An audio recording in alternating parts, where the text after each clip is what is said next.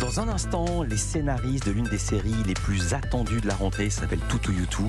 Sont Géraldine de Margerie et Maxime Donzel. Mais d'abord, c'est l'heure des télescopages de Bruno Donnet, 9h44. Bonjour Bruno. Bonjour Philippe.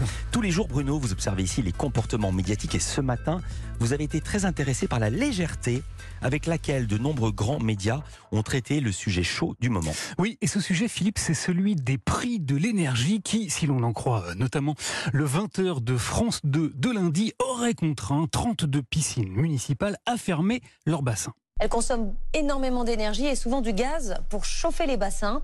Des dizaines de piscines municipales ont été fermées aujourd'hui. La plupart l'ont été par une société exploitante, Vermarine, tout simplement parce que la facture énergétique est devenue beaucoup trop élevée, absorbant le chiffre d'affaires. C'est le site d'information en ligne Frustration Magazine qui a l'œil aux aguets et l'oreille en coin qui s'est ému hier de la couverture médiatique de cette information et qui lui consacre un article très documenté. Car son rédacteur en chef a repéré d'abord que France 2 avait traité cette information-là un peu par-dessus la jambe en donnant, comme souvent, dans le micro-trottoir minimaliste avec usagers désemparés. Une fermeture euh, du jour au lendemain comme ça, non, je, sincèrement, je ne m'y attendais pas. Avant de recueillir la version du président de la société qui exploite ces 32 piscines municipales, une entreprise privée qui s'appelle Vermarine et qui déplore l'augmentation des prix de l'énergie. Au 1er janvier, on était à 100 euros du mégawatt. Et au 1er septembre, avec stupeur, on s'est aperçu qu'il était à 1000. Donc le modèle économique, ne marchait plus.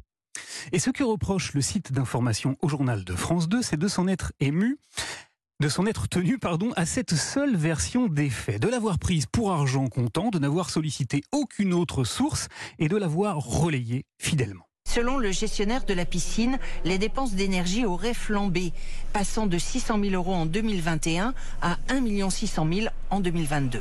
Car comme souvent, Philippe, la réalité est plus complexe que ça. Et BFM TV, qui enquêtait mardi devant la piscine municipale de Versailles, nous a donné un élément d'explication. Pour comprendre, en fait, il se trouve que la piscine appartient effectivement à la commune de Versailles, mais euh, elle en a confié la gestion à travers une délégation de service public à une entreprise privée. En fait, toutes les piscines qui viennent d'être fermées appartiennent aux villes.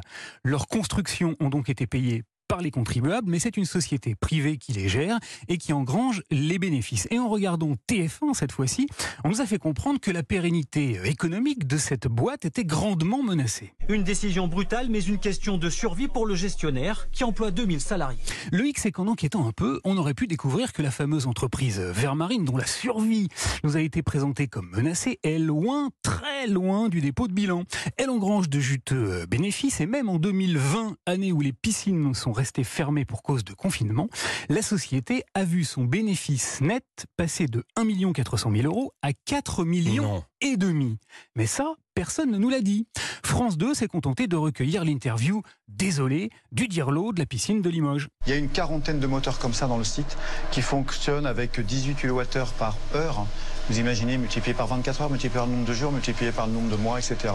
Pauvre chat, on imagine, oubliant de lui faire observer que, comme l'a révélé un article publié par Ouest France en février 2017, sa petite boîte si fragile a tout de même distribué plus de 4 500 000 euros de dividendes à ses actionnaires. Bref, le sujet du gestionnaire de piscine pris à la gorge et obligé de fermer face à la flambée des prix de l'énergie aurait peut-être mérité un peu plus de précaution car le saviez-vous Philippe? Grâce à ce récit médiatique hautement compassionnel, eh bien l'entreprise Vermarine a réussi hier un fort joli coup. Ça s'est passé à Rivesaltes dans les Pyrénées-Orientales, où la commune, visiblement très émue, a annoncé qu'elle prendrait à sa charge la moitié du surcoût de la dépense d'électricité et de gaz. Bah voyons, où l'on comprend que, même à la piscine, le secteur privé veut bien plonger tout seul dans le grand bain des bénéfices, mais préfère s'en remettre aux contribuables quand il s'agit de boire la tasse. Édifiant, merci Bruno Donnet.